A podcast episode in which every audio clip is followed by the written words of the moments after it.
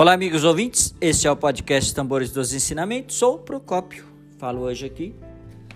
É um pequeno incentivo, né, à pessoa que hoje está praticamente no automático, né?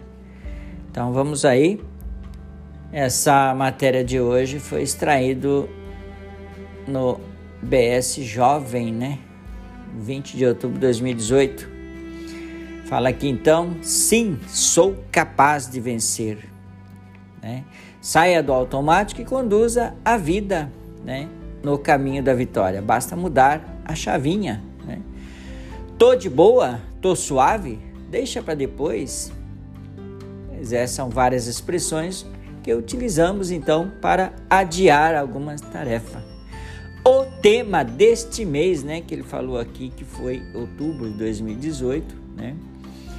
O tema então é o tema então foi feito pelo jovem, né, BS jovem. É, fala sobre procrastinação. Essa palavra tem um significado que pode ser interpretado como adiamento, né?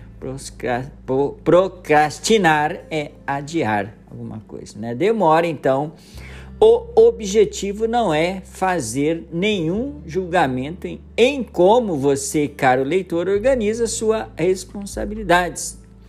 A intenção é trazer a reflexão, já que nossa prática nos possibilita uma transformação total, porque em minha vida deveria sofrer com atraso, criadas então por mim, né? Assim sendo, não vamos deixar para amanhã é, nossos sonhos e objetivos, mas agir com coragem e sabedoria, baseado na forte fé de transformar em possível o impossível. Fala aqui nosso presidente Queda, que diz: começa comigo. O presidente Queda orienta que a revolução humana ocorre quando uma pessoa visualiza, além do seu mundo rotineiro, ela se esforça para realizar algo grandioso? Revolução humana significa abrir os olhos amplamente e contemplar além das preocupações comuns, né? Esforçar-se e empreender ações por algo mais elevado, mais profundo e mais vasto. Caso tenda a ficar desanimado facilmente, simplesmente renove sua determinação cada vez mais, é isso acontecer. Pessoas decididas a encarar problemas como oportunidades é que se continuam tentando repetidas vezes, seguindo em frente com infatigável otimismo. Terão êxito em sua revolução humana consiste numa revolução em nossas ações e comportamentos. Claro que estou falando dos infatigados.